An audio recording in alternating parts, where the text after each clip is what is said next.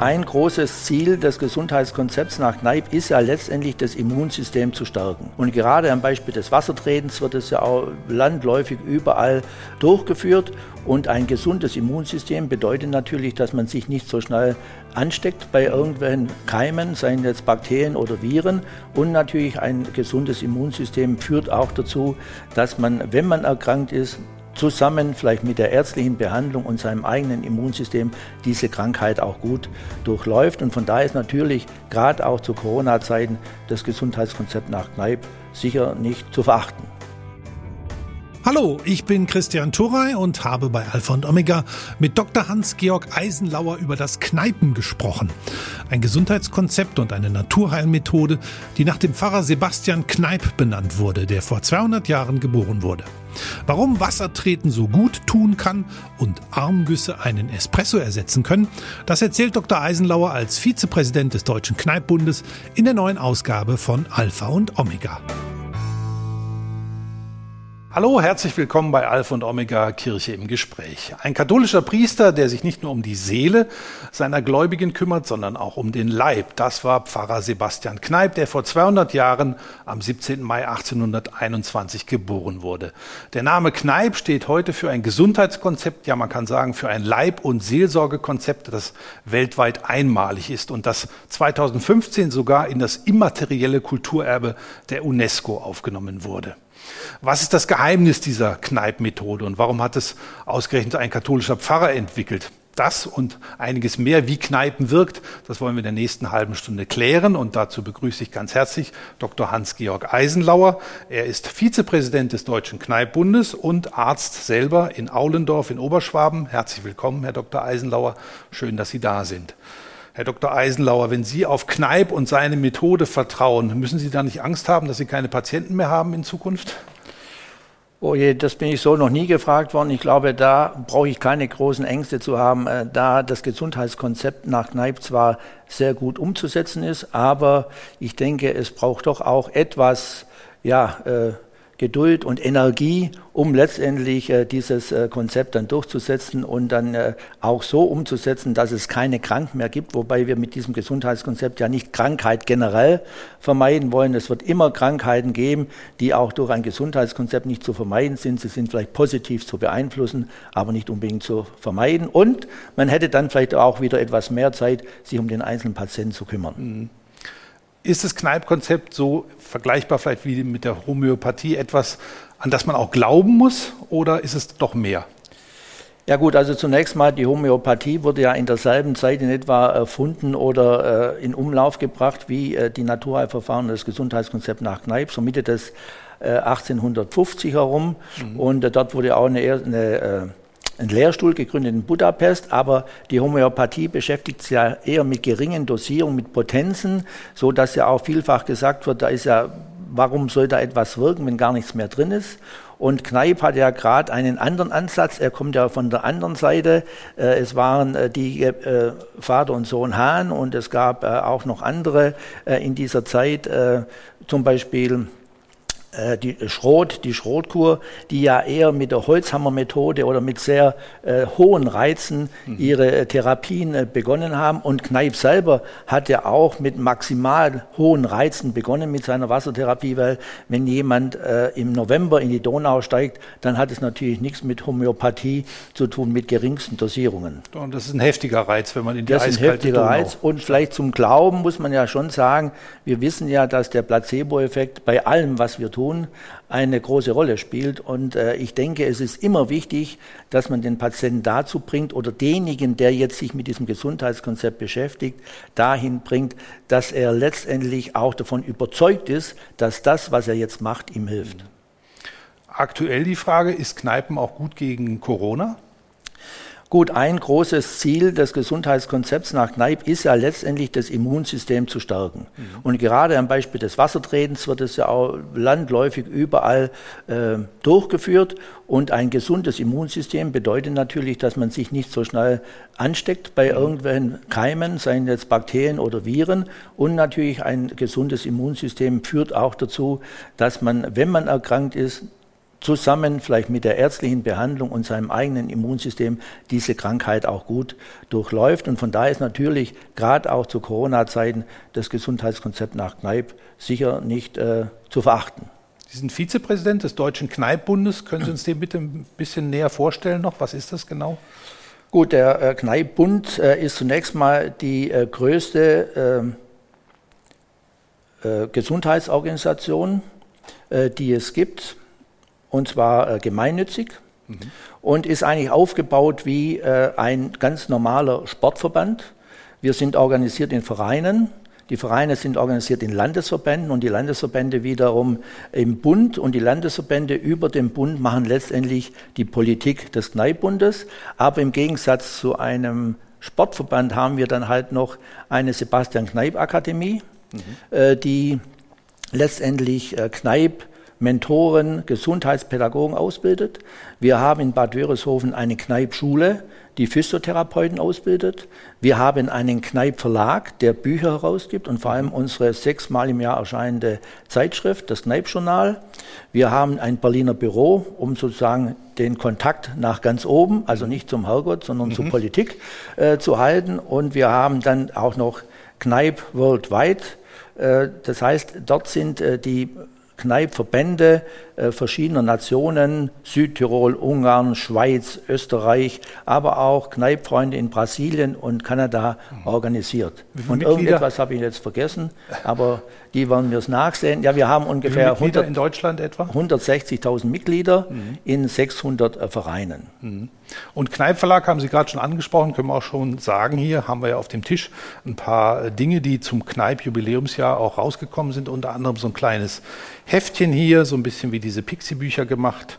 Ein Tag mit Luna und Basti oder auch eine Playmobil-Figur, die den Sebastian Kneip darstellt oder auch diese Nudeln in Gießkannenform, ja, auch ganz witzig. Gießkanne war ein wichtiges Instrument für Pfarrer Kneip, ne? damit hat er seine Wassergüsse gemacht.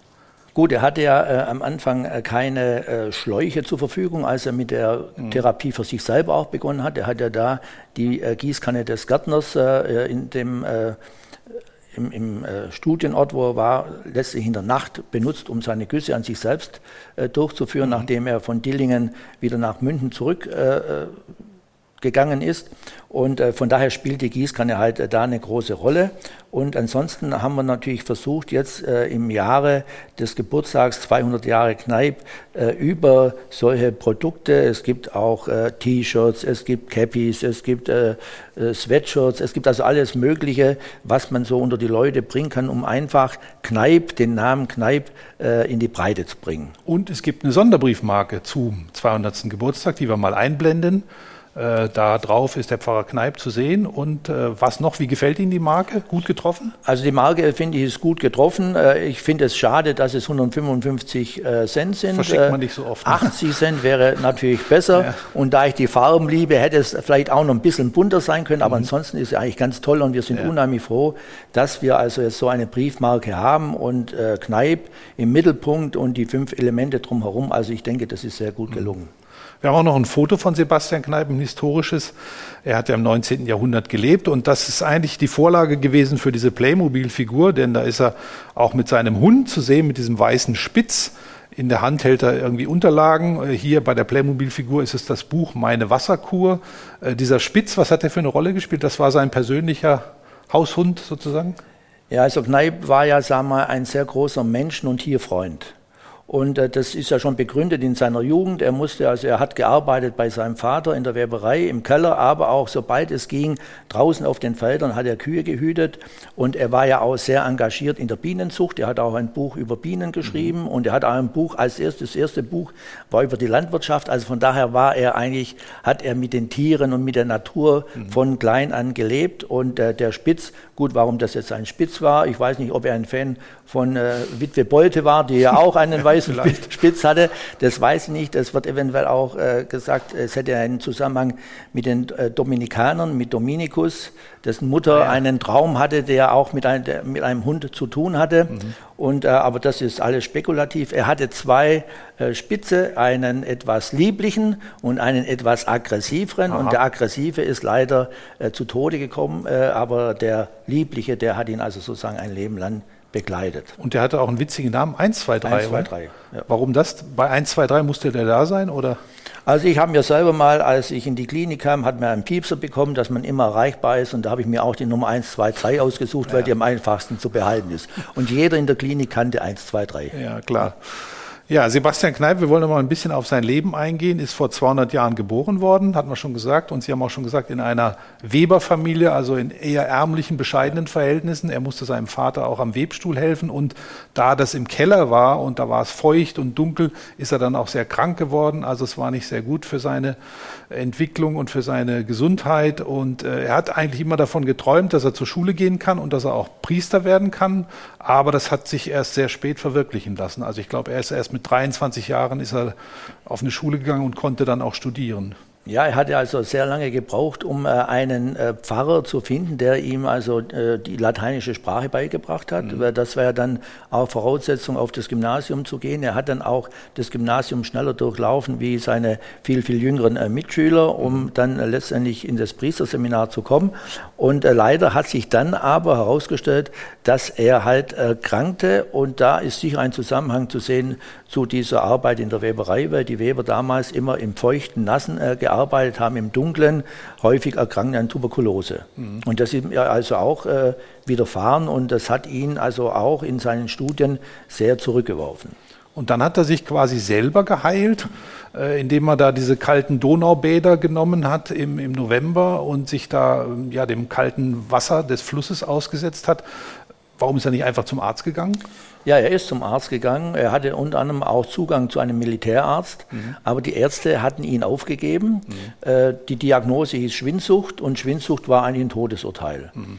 Und äh, er wurde unter anderem auch vom, vom Wirt seines Zimmers, das er, glaube ich, in Dillingen hatte, äh, als ihn der Vater abgeholt hat, verabschiedet. Also den Bub werden wir wahrscheinlich nimmer sehen. Mhm. Also er war wirklich dem Tode geweiht und er hatte dann äh, das große Glück, äh, das Büchlein äh, von Hahn zu finden über die Wassertherapie und äh, hat es also sehr äh, ja, studiert und dann auch gedacht, ja gut, äh, was soll's, ich versuche es einfach mal und mhm. ist dann also im November 9, also 1849, 50 hat er begonnen, seine Bäder zwei bis dreimal in der Woche in der Donau durchzuführen. Mhm. Es war vielleicht auch eine glückliche Fügung, dass äh, er äh, relativ weit ich glaube, eine Viertel oder bald halbe Stunde zur Donau zu Fuß gehen musste. Mhm. Das heißt, er ist dort sozusagen äh, gut erwärmt äh, an der Donau angekommen, hat sich dann in die Donau gesetzt und ist dann, musste ja wieder diesen Weg mhm. zurückgehen. Und das ist ja das eine ganz wichtige Geschichte bei den Wassertherapien, dass man die eigentlich nur dann erfolgreich durchführen kann, wenn man zum Beispiel warme Füße hat vor der Therapie mhm. und dann auch wieder warme Füße oder Hände nach der mhm. Therapie bekommt. Und was jetzt auch ganz wichtig ist, und das ist auch sag mal, wichtig bei den Naturheilverfahren, nicht so wie bei der synthetischen äh, jetzt Medikation. Der Patient kommt, hat einen hohen Blutdruck oder hat Schmerzen, erwartet nach der Einnahme einer Tablette, dass ihm der Blutdruck normalisiert oder die Schmerzen mhm. weg sind. Das ist bei den Naturheilverfahren nicht der Fall. Und da hat Neib eigentlich das ganz toll gemacht. Er hat sich einfach nach zwei, drei Monaten gefragt, wie geht's mir? Und er musste feststellen, also besser ging es mir nicht, aber es war fast typisch schwäbisch aber schlechter auch nicht. Mhm. Und weil es ihm nicht schlechter ging, hat er also das weiter äh, und wie gesagt, er wechselte dann nach München und hat es dann mit Güssen, mit der Gießkanne äh, weiter äh, durchgeführt und hat sich so von der Krankheit geheilt und das hat man ja auch dann nach seinem Tod durch Obduktion mhm. festgestellt, dass er eine ab, abgekapselte Tuberkulose hatte. Ah ja. Zum Kneipp-Konzept, Sie haben schon ein bisschen gehört, äh, gesagt, gehören fünf Elemente, die wir uns jetzt in Fotos auch nochmal anschauen wollen. Also Wasser, ganz wichtig. Wassertreten auch. Da gibt es ja diese Wassertretbecken auch in vielen Orten, auch bei uns hier in Baden-Württemberg zum Beispiel in Waldürn, in Allensbach oder in Zell am Hamersbach. Da gibt es sogar einen Panorama-Rundweg auf Kneipsspuren sozusagen mit vier Wassertretbecken. Äh, was muss man beachten, wenn man so ein Wassertretbecken betritt? Ja gut, also wenn man das Wassertretbecken betritt, ist es zunächst mal ganz wichtig, was ich schon gesagt habe, dass die Füße warm sind. Warme Füße. Mhm. Dann sollte man durch dieses Wassertretbecken so lange gehen, bis ein Kältegefühl auftritt. Mhm. Also es ist ein Schmerz in der Wade meistens. Und dann sollte man nicht auf die Zähne beißen und weiterlaufen, sondern sollte man das Wassertreten beenden. Mhm. Und das kann beim einen schon nach einer halben Runde sein, der andere macht zwei oder drei Runden. Da gibt es auch einen gewissen Trainingseffekt. Und dann ist es weiter wichtig, dass man also nicht durch dieses Wassertretbecken durchschlurft, sondern dass man da im sogenannten Stauchengang, mhm. ja, also das Knie immer schön hoch, das Knie, also den Fuß, das Bein aus dem Wasser nimmt, mhm. äh, durchzugehen. Äh, das hat unter anderem den Grund, dass man den orthostatischen Druck äh, äh ausnutzt. Also der Druck im Wasser ist ja höher wie an der Luft, mhm. sodass das einen Einfluss auf die Lymphe und auf die Venen hat. Und es hat den Einfluss über die Konvektionskälte, wenn ich wieder vom kalten Wasser an die warme Luft mhm. gehe, dass also auch hier ein Reiz gesetzt wird. Ah, ja. Ja? Andere Möglichkeit mit Wasser, mit Wasser verbunden, das Armbad. Da heißt es, ein kaltes Armbad spart den Espresso am Mittag. Stimmt das? Also ich neige dazu, den Espresso und das Armbad zu nehmen. Also es stimmt insofern, äh, das Armbad, man kann also grob sagen, alles, was über dem Gürtel ist, mhm. ist eher erregend, Kreislauf steigernd und von daher natürlich auch jetzt nach dem Mittagessen, wenn man die postprandiale Müdigkeit hat, bringt es einen wieder etwas in Schwung. Mhm. Ist im Übrigen auch gut geeignet für Schüler vor einer Klassenarbeit, um mhm. da wieder ein bisschen äh, Blut in den Kopf zu ah, bekommen. Ja. Und äh, von daher ist es also sinnvoll, so etwas nach dem Essen zu machen, äh, nach, ja, nach dem Essen zu mhm. machen.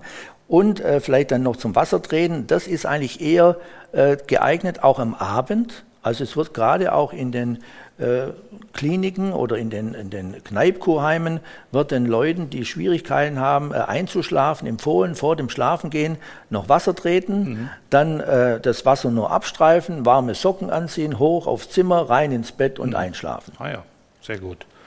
Zwei weitere Elemente sind Heilpflanzen und Ernährung überhaupt. Kann man sagen, die Natur ist die beste Apotheke? Äh, sagen wir so, ist sicher eine sehr gute Apotheke. Mhm. Und äh, man weiß inzwischen, äh, dass ja äh, Kneip hat ungefähr so mit 80 Pflanzen gearbeitet. Und 46 äh, von diesen 80 Pflanzen wurde inzwischen auch ein wissenschaftlicher Effekt nachgewiesen. Und äh, das Problem ist hier leider, dass halt äh, die Pflanzenpräparate meistens nicht im Leistungskatalog der Krankenkassen sind mhm. und deswegen natürlich auch nur für Selbstzahler äh, zu nutzen sind. Und ich habe es ja vorher schon gesagt, die Naturheilverfahren setzen eigentlich auch voraus, dass man äh, das Medikament längere Zeit einnimmt, bevor es wirkt ist. Also vielleicht jetzt nur äh, unter Männern ist ja die Prostata in einem bestimmten Alter ein Problem oder kann ein Problem sein. Da gibt es Medikamente, da nehme ich eine Tablette, dann habe ich sofort wieder eine normale Miktion. Wenn ich das aber über Pflanzenpräparat nehme, brauche ich zwei, drei Monate, um denselben Effekt zu haben. Mhm. Und das ist halt äh, ein bisschen ein Problem in der Praktikabilität, in der Umsetzung. Und man könnte das jetzt natürlich parallel auch nehmen, weil sicher die Nebenwirkungen der pflanzlichen Präparate in der Regel geringer sind. Ja. Fünftes Element von Pfarrer Kneips Lebensordnung auf diesem Foto mit den fünf Elementen ist es übersetzt mit Balance oder Balance. Ist das sowas wie die berühmte Work-Life-Balance, also die Balance zwischen Leben und Arbeiten? Kann man sich das so vorstellen? Ja, also zunächst ist es die Balance mit sich selber. Und ich würde das eher mit dem Begriff Body and Mind, äh, der jetzt ja in ist, äh, in Zusammenhang bringen. Also Körper Man führt ein Körpergefühl mhm. und Geist. Wenn man über Body and Mind liest, kommt auch schon mal der Begriff Seele, wobei ja niemand weiß eigentlich, was Seele ist. Mhm. Ja? Aber äh, Ordnung heißt zunächst mal, dass man mit sich selbst, aber dann auch mit seinen Mitmenschen, mit der Natur, und mit der Umwelt im Reinen ist. Mhm. Und wenn man das sozusagen zusammen oder über die fünf Elemente schafft, dann äh, hat man gute Voraussetzungen, sozusagen auf hohem Niveau alt zu werden. Mhm. Wie Kneips Gesundheitskonzept sogar schon bei den Allerkleinsten ankommt und dafür sorgt, dass Kinder weniger krank und gesünder aufwachsen, das haben wir uns in einer Kindertagesstätte im Nobileweg in Stuttgart-Stammheim angeschaut. Pfarrer Kneips Elemente, Bewegung, Ernährung, Wasser, Kräuter und Heilpflanzen und die natürlichen Reize wie die Lebensordnung sind für uns heute noch wichtige Elemente in der Umsetzung bei den Kindern und äh, haben heute noch Gültigkeit wie schon vor 200 Jahren. Wasser ist ein wichtiges Element bei den Kindern neben dem Spaßeffekt bringt es natürlich auch für uns wichtige äh, Gesundheitsaspekte. Die Kinder schauen, was, was kann das Wasser, für was brauchen wir Wasser und für was ist das Wasser auch für die Welt so wichtig. In den Kneiptaschen findet man Socken, die benötigt man einfach, um seine Füße warm zu bekommen. Und dann kommt der Ball, der dient einfach für Massageeinheiten. Dann noch die Bürste, hier können wir mit den Kindern trocken bürsten. Die Creme, damit wir unsere Haut wieder schön eincremen, nachdem wir äh, im Wasser waren. Und so ist jede Anwendung auch eine Zuwendung, die die Kinder sehr genießen.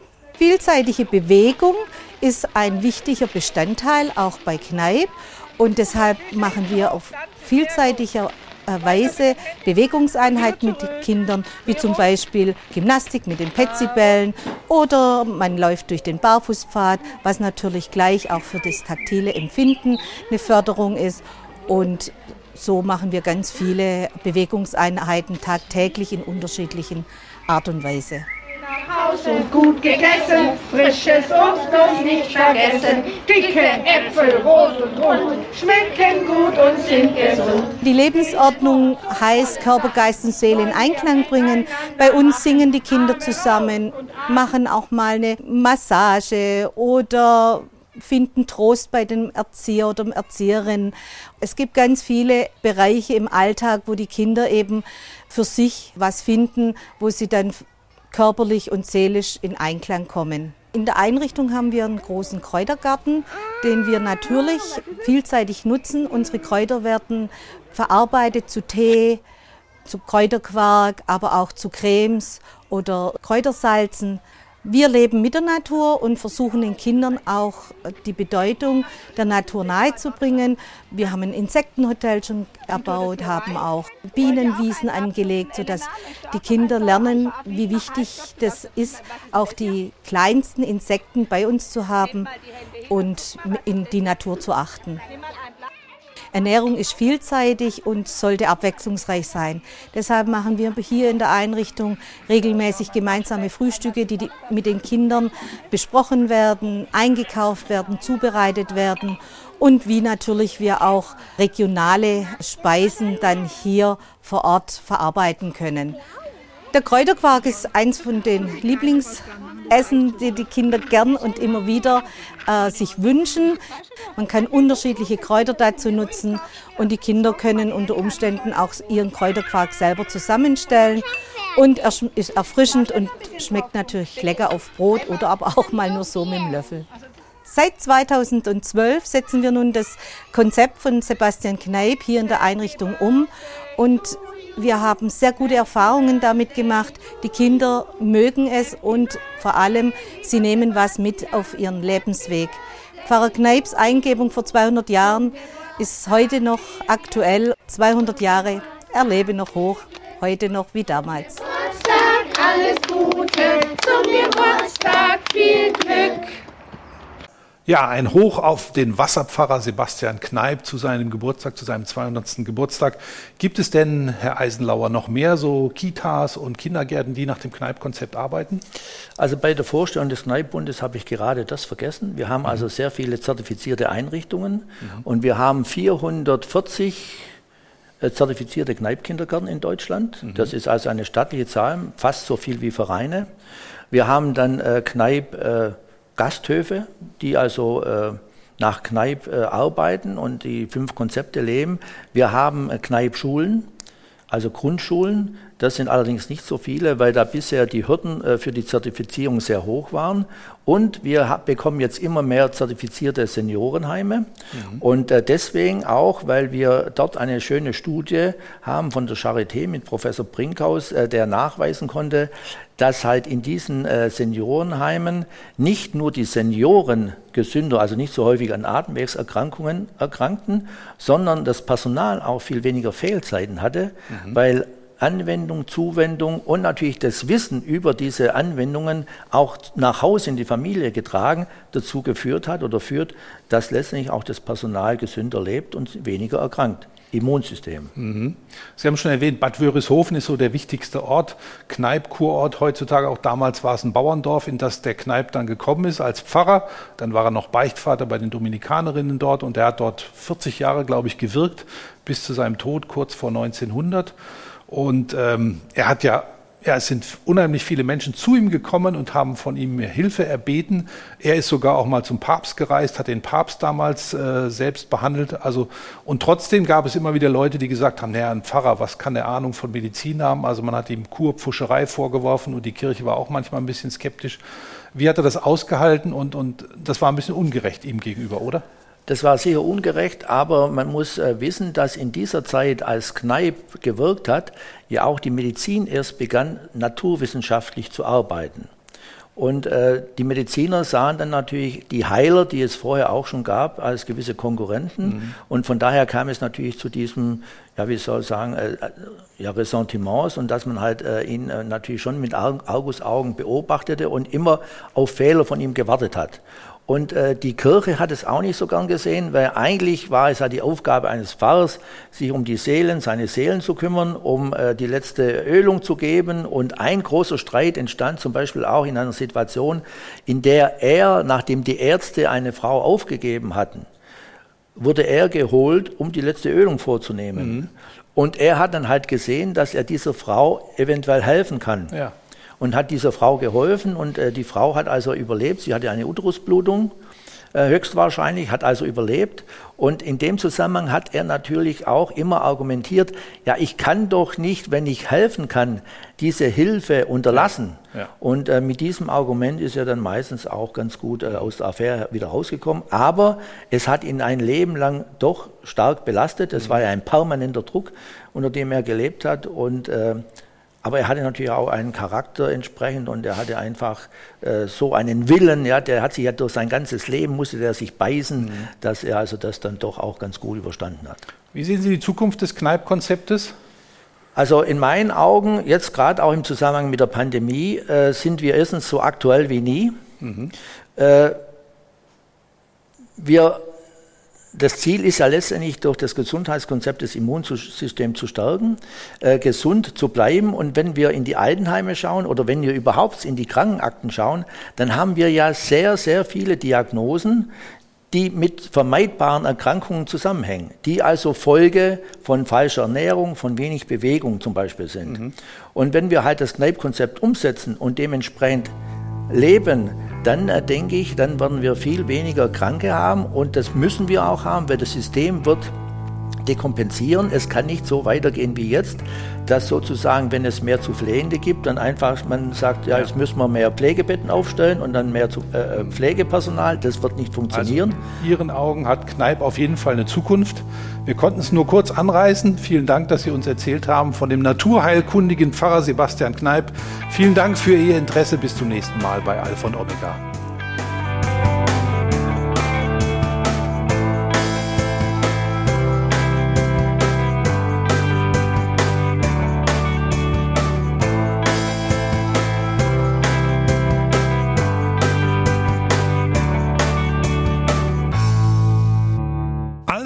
Omega, der Podcast, ist ein gemeinsames Format der katholischen Bistümer Rottenburg, Stuttgart und Freiburg. Zu sehen sind die Sendungen bei den privaten Fernsehsendern in Baden-Württemberg und bei Bibel TV. Weitere Infos unter www.kipp-tv.de.